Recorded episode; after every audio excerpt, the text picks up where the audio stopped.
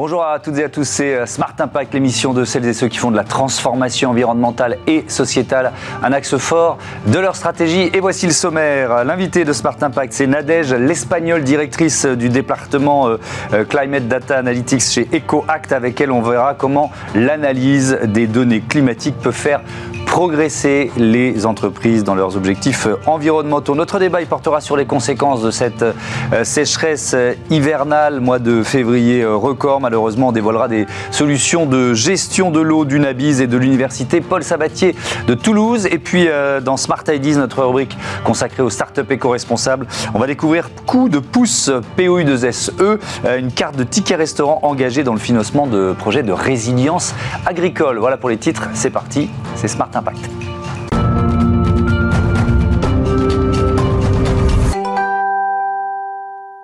Bonjour euh, Nadège l'Espagnol, bienvenue. Merci. Vous êtes donc euh, directrice de ce nouveau département créé chez euh, EcoAct, département d'analyse de données climatiques. On va évidemment y consacrer l'essentiel de cette interview. D'abord, on rappelle quels sont les, métiers d'EcoAct, cabinet de conseil international spécialisé dans la lutte contre le changement climatique, c'est ça? Tout à fait. Donc EcoAct, en fait, c'est 360 collaborateurs. Mmh. Euh, dans plusieurs pays euh, dans le monde.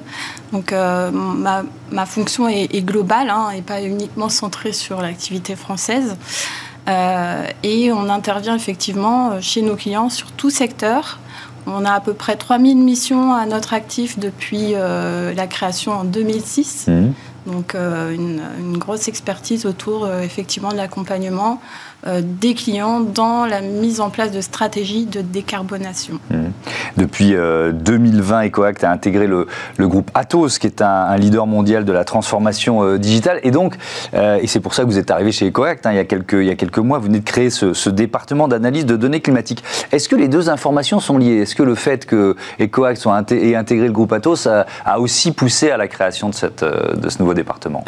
Sans doute, alors peut-être pas de manière forcément forcément évidente, mais mmh. clairement, euh, mon arrivée permet justement de créer cette articulation qui a peut-être manqué depuis le rachat euh, d'EcoAct par Atos depuis 2020. Mmh. Et effectivement, euh, j'ai beaucoup travaillé ces dernières semaines mmh. dans la création de ces synergies, de cette articulation pour trouver les bons experts, notamment en matière de big data, d'utilisation de l'intelligence artificielle, pour justement m'appuyer sur ces expertises-là. Alors, c'est quoi le, pourquoi cette création? C'est quoi l'objectif, la mission de ce nouveau département chez EcoAct? Alors, EcoAct, euh, c'est beaucoup d'expertise, euh, des, personnes qui, euh, qui, connaissent très bien leur métier, qui ont développé déjà des outils.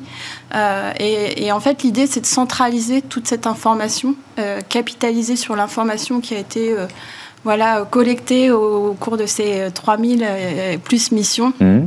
Euh, pour justement, ben, on a une mine d'or d'informations et, euh, l'idée c'est vraiment d'en faire, enfin, de créer de la valeur autour de, autour de cette information et mieux accompagner nos clients fort de cette valeur. Donc c'est vraiment un objectif de centralisation et de capitalisation. Et alors de quelles informations, de quelles données on parle? Si peut-être, je ne sais pas si vous avez un exemple d'entreprise en tête, mais de, de, de quelles données on parle? Ben, le, cœur de métier hein, d'EcoAct, c'est surtout autour de l'analyse, enfin, du bilan carbone, l'analyse des empreintes carbone des entreprises, euh, des différents scopes, euh, des, donc des émissions directes, mmh. indirectes. Et donc, euh, essentiellement, le cœur de, de l'information, ça va être autour de l'exploitation de ces données-là. Donc, typiquement, ben, on a référencé à peu près 150 sources d'informations euh, quand je dis sources d'informations, c'est pas données, c'est des sources d'informations avec beaucoup de données à l'intérieur. On, peut, on peut, par exemple, regarder les données de facteurs d'émission. Mhm. qui permettent justement ben, d'évaluer quand on analyse une matière première ou un service, eh ben, l'empreinte carbone associée à, cette, à cette analyse. Et, euh, et l'objectif, effectivement, ben, c'est d'automatiser, de, standardiser euh, l'analyse d'empreintes carbone en allant chercher les, bonnes, les bons référentiels, par exemple les référentiels de l'ADEME ou du mmh.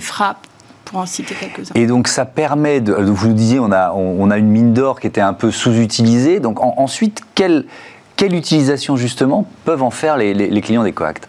Eh bien, déjà, euh, pour euh, s'assurer, enfin, il y, a un gros sujet autour de la crédibilité l'information qui est notamment euh, reportée par, par les entreprises sur les, émissions, si on reste sur ce sujet-là. Oui, oui. Le, soupçon de greenwashing, une partie des, des, clients qui, qui sont toujours un peu dubitatifs face aux, objectifs ou aux actions annoncées par les entreprises. Donc là, c'est de la, c'est de la preuve, quoi. C'est des, c'est de la preuve, et puis c'est aussi une aide justement pour éviter euh, d'en arriver là. Euh, et euh, s'appuyer sur cette expertise, ces sources d'informations qui sont spécifiques. Hein. C'est assez complexe finalement, mmh. carbone, parce que, ou une analyse de cycle de vie d'un produit, parce que c'est vraiment spécifique à, des secteurs d'activité, à des typologies d'entreprises. Et, l'idée vraiment, c'est ben, d'affiner nos analyses pour justement s'assurer que l'information qui est reportée par, par nos clients soit fiabilisé au travers de cette, cette, information. Il y, a, il y, a, effectivement les objectifs de décarbonation dont, dont, on parle, il y a aussi les objectifs de biodiversité. Est-ce que c'est plus difficile justement à, à modéliser, à, comptabiliser quand on parle de biodiversité? Ben, Disons qu'on a peut-être un, train de retard euh, sur la partie biodiversité. Mmh. Il existe beaucoup de sources d'informations. Euh, d'ailleurs, on sait aller les chercher et les exploiter. Euh, par contre, c'est vrai que la finesse de l'information n'est pas encore au même niveau que celle qu'on peut avoir sur la partie analyse des, des émissions. Euh, et, typiquement, ben, notre travail, c'est vraiment de, euh, ben, de chercher à, rendre la formation plus spécifique. Mmh. Encore une fois, des localisations géographiques, euh, par exemple, pour pouvoir l'exploiter de manière plus fine par rapport à des besoins d'entreprise. ces, données qui étaient un peu dormantes, vous leur donnez du sens en quelque sorte, on peut dire ça? Oui, ben, en, fait, on la, donnée, c'est une chose, donc elle permet essentiellement de faire du reporting et mmh. de mesurer pour mieux agir.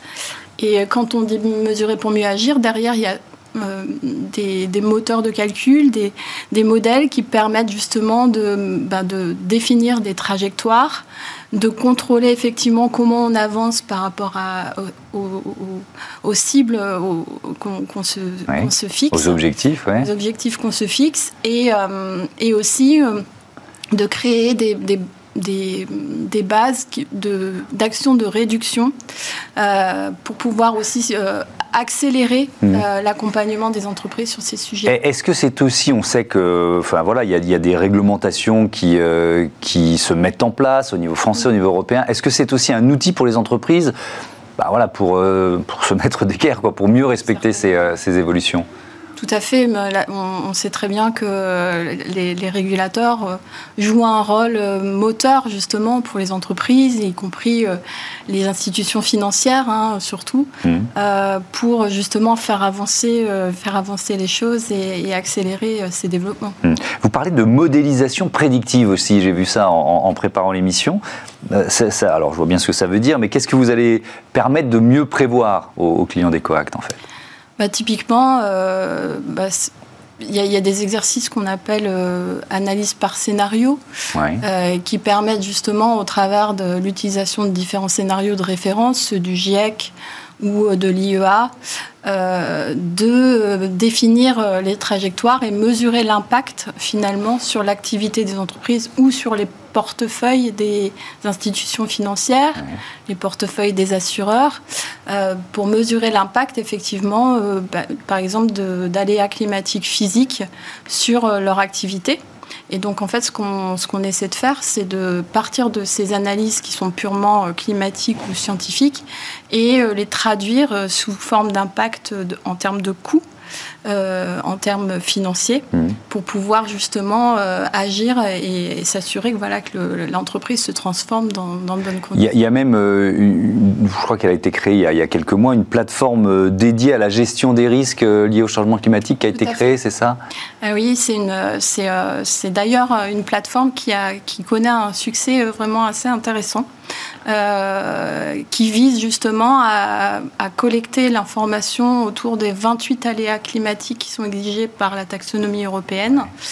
Et euh, ces aléas climatiques, ben, on, mesure l'impact sur des localisations précises Donc on, récupère les, localisations, mmh. par exemple des, biens ou du patrimoine euh, immobilier ou des, des sites des entreprises pour aller évaluer euh, ben, si ces sites sont à risque et définir effectivement mmh. des plans d'action pour réduire ces risques. Un, dernier mot, vous avez dit que votre responsabilité, votre action, elle était euh, euh, globale. À quel point l'approche le, elle est pluridisciplinaire? C'est-à-dire à quel point vous travaillez avec les autres euh, experts d'EcoAct eh bien, oui, même s'il y a toujours des spécificités locales, mmh. d'ailleurs même réglementaires entre l'Europe et les États-Unis, c'est assez connu, donc ça fait partie de nos sujets. typiquement, ben, on a beaucoup de synergies et de similarités. Hein, les, on va dire, le cœur de l'activité reste le même.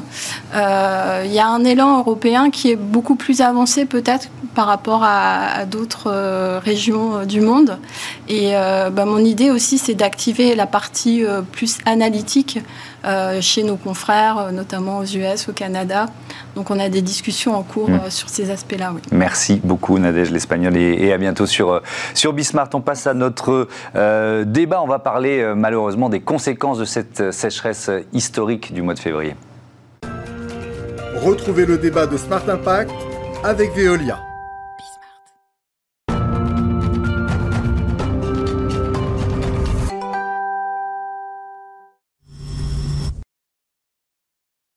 Le mois de février est malheureusement historique, c'est la sécheresse en plein hiver, la France en état d'alerte. On en parle dans ce débat avec Patrick Cazon, bonjour, bienvenue. Bonjour Thomas. Vous êtes euh, directeur général France d'Unabise et puis avec nous euh, en duplex Magali Gérino, bonjour, bienvenue à vous aussi. Vous êtes euh, enseignante chercheuse à l'université en écologie à l'université Paul Sabatier de Toulouse. On, on, va découvrir les solutions que vous proposez pour économiser, pour gérer cette ressource qui se raréfie alors qu'en France, on s'est souvent, euh, euh, peut-être à juste titre d'ailleurs, cru ou vu béni des dieux, et puis la, situation est en train de changer.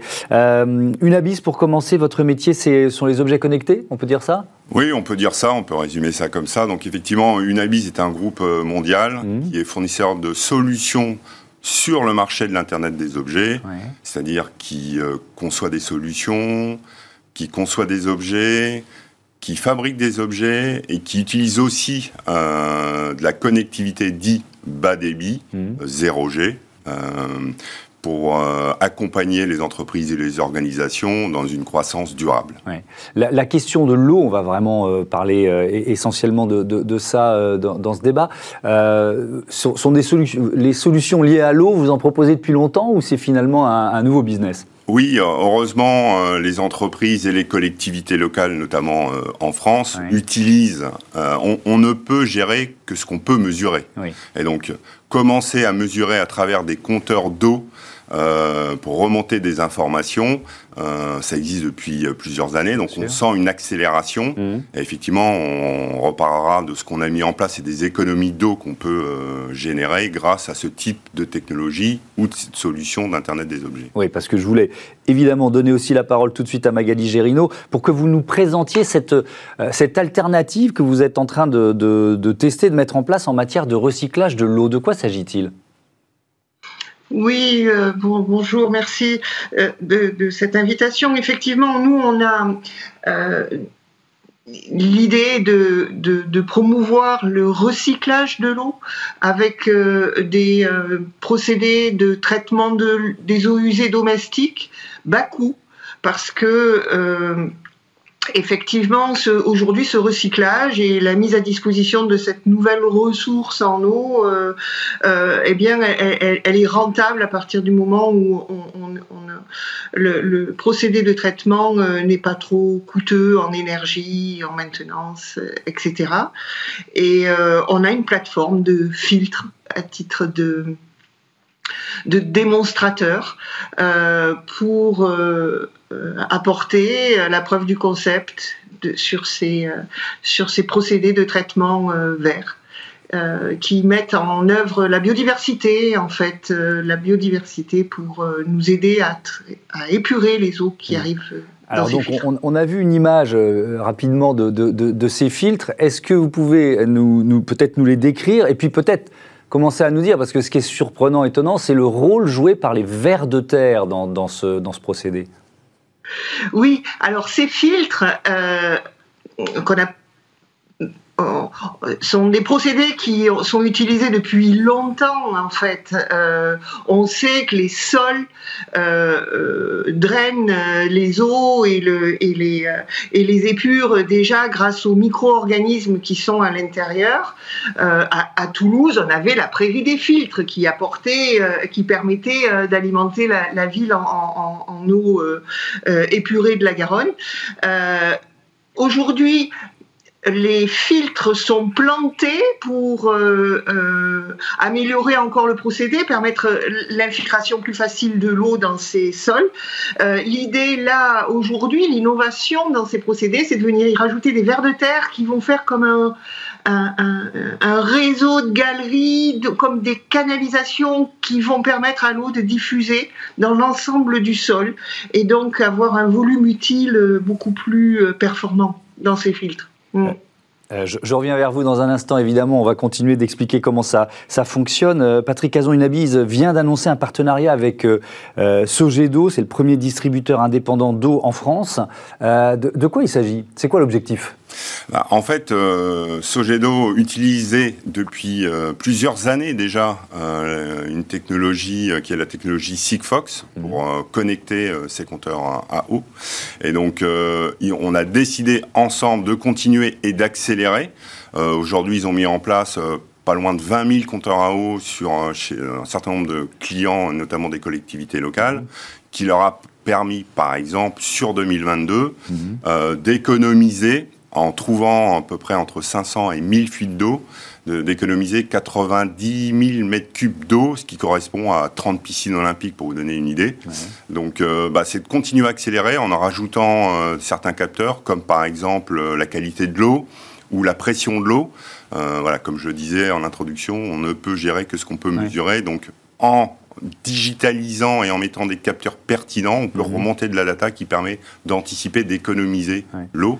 Euh, est-ce qu'on, euh, j'imagine que oui, mais est-ce qu'on peut évaluer, est-ce qu'on évalue la quantité d'eau euh, gaspillée comme ça à cause de fuites non détectées? Oui, ben, il y a des chiffres hein, qui circulent mmh. en France notamment. Je crois qu'il est acté de dire que sur tout le territoire national, il y a à peu près 20% euh, de l'eau qui est perdue à travers des canalisations qui sont usées, qui sont euh, euh, mal maintenues, etc., etc. Donc la mise en place de compteurs connectés permet de, détecter ces fuites. Mais est-ce que cette eau, elle retourne au sol?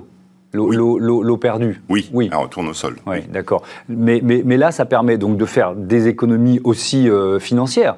Oui, bah c'est surtout des économies financières et mmh. puis une meilleure gestion de l'eau, euh, plus virtuose, parce que effectivement, même si c'est un distributeur d'eau, il s'occupe aussi, euh, bien évidemment, de, de gérer l'assainissement de l'eau euh, et de, leur, de recycler cette eau. Donc, il y a, y, a, quand même un process relativement vertueux pour conserver cette, eau.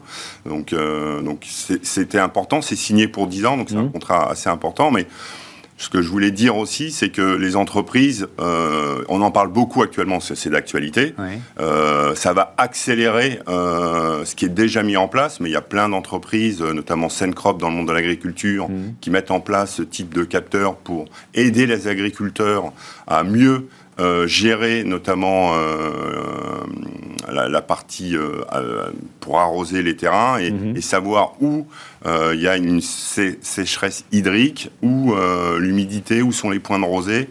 Et ça, c'est une meilleure gestion. Ça participe à une meilleure gestion de nos ressources. le, ministre de la Transition écologique, Christophe Béchu, euh, a annoncé, le, je crois que c'était le 23 janvier dernier, euh, une sorte d'éco-watt de l'eau. Euh, de quoi il s'agit et puis quel rôle vous pourriez jouer dans un, dans un cadre comme celui-là? Alors, je ne connais pas exactement mm. l'éco-watt de l'eau que M. Béchu a, annoncé. je crois qu'il y avait un article mm. encore ce matin sur, sur Le Monde.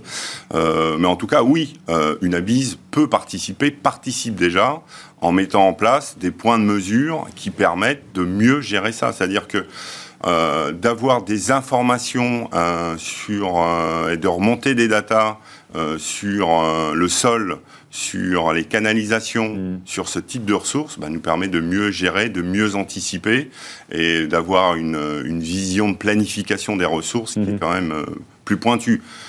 Jusqu'à présent, en tout cas notre génération, on a vécu sur, on faisait pas tellement attention à, l'eau, à l'électricité. on arrive maintenant à une époque où il faut prendre soin de ses ressources, et pour prendre soin de ses ressources, il faut qu'on puisse les mesurer, récupérer cette data pour mieux les gérer. Mmh. Euh, Magali Gérino, vous parliez de, preuves de concept euh, euh, tout à l'heure. Vous en êtes tout de, de la mise en œuvre de, cette solution? Et peut-être aussi quels sont les, les, freins au déploiement de votre innovation? Mais en fait, euh, je dois dire que ce, dispositif-là que, qu'on a sur le campus de l'université Paul Sabatier, c'est, quelque chose qui a été mis en, financé dans le cadre d'un projet Interreg euh, Sudouest Transnet euh, qui vise à, développer des, ce qu'on appelle des laboratoires ouverts pour, pour, pour l'innovation. Alors, dans le dispositif euh, euh Néocampus, qui, est euh, un rassemblement de scientifiques de, de l'université de Toulouse 3, on essaye de, rassembler des chercheurs de différentes disciplines euh, pour faire avancer l'innovation, donc là au service du recyclage de l'eau.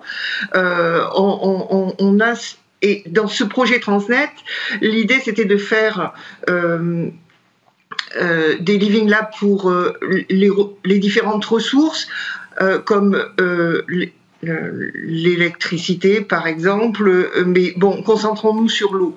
Nous, on, a des filtres qui fonctionnent déjà, on le sait, grâce aux plantes et aux micro-organismes. L'innovation que l'on essaye de montrer, c'est comment les invertébrés sous la forme de euh, vers de terre vont permettre euh, de, filtrer plus rapidement, euh, d'améliorer les performances de ces filtres si bien qu'on va pouvoir avoir des systèmes plus compacts qui vont euh, se loger plus facilement alors euh, dans les quartiers, en zone urbaine, mais aussi euh, sur le reste du, des territoires. En fait, le principal frein sur la, le, déploiement de ces technologies vertes, c'est l'emprise au sol. Et donc notre objectif là, c'est vraiment d'améliorer encore les performances des filtres qui fonctionnent déjà euh, pour pouvoir euh, réduire leur emprise au sol et euh, faciliter leur déploiement. On, on, est sur une démarche en mm. fait de biomimétisme. On est on essaye de, prendre ce qu'on a compris qui fonctionne dans le milieu naturel et de l'implanter dans ces systèmes pour en améliorer euh, les performances. Merci beaucoup.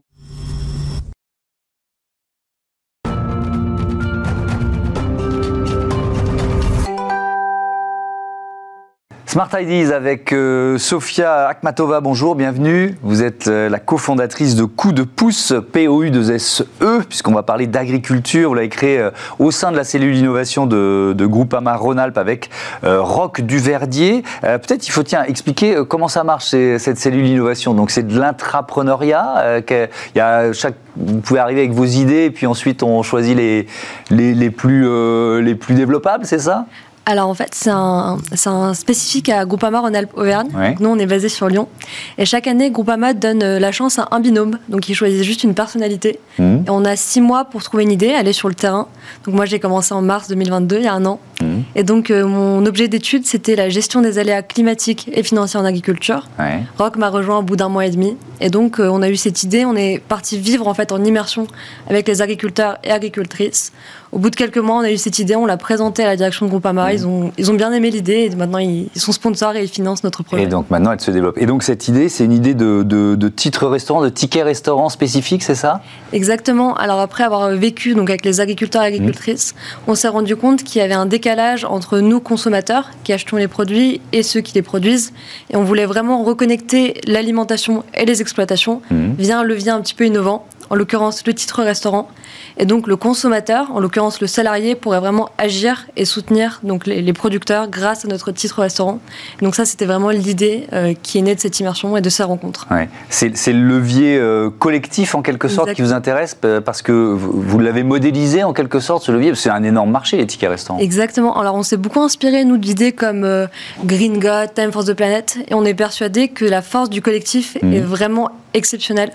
Et donc on l'a vu aussi au sein de Groupama, beaucoup de gens ont envie d'agir, mais parfois on ne sait pas vraiment où commencer. Et donc nous on propose un geste simple, le paiement par titre restaurant. Donc cette carte, on ne crée pas de besoin, et chacun, chacune en l'utilisant pourrait avoir un impact. Et donc nous on s'engage coup de pouce à financer avec une partie donc, du chiffre d'affaires des projets de résilience agricole, mhm. mais les salariés, les entreprises peuvent aussi participer. Nous, on veut vraiment co-construire cette solution et donner la chance à tout le monde de voilà, d'aider l'agriculture française dès la transition. Oui, alors justement, quand vous parlez de projets de résilience agricole, comment vous sélectionnez les, agriculteurs, partenaires, ceux qui vont pouvoir bénéficier de, de finalement de ce coup de pouce? Alors nous, on va avoir deux structures. Une structure purement commerciale, donc mhm. qui va vendre les cartes, et une structure d'intérêt général qui, elle, va présélectionner avec l'aide d'experts agricoles, donc la viabilité forcément agronomique et financière. Et ensuite, on va laisser les salariés et tous ceux qui souhaitent s'engager auprès de coups de pouce le choix de voter pour certains projets. Et on veut vraiment un ancrage régional. Donc, selon les entreprises partenaires, on souhaite financer des projets dans la région et donner l'opportunité aux salariés, aux entreprises d'aller rencontrer mmh. l'agriculteur, pardon, de consommer ses produits, de créer du lien.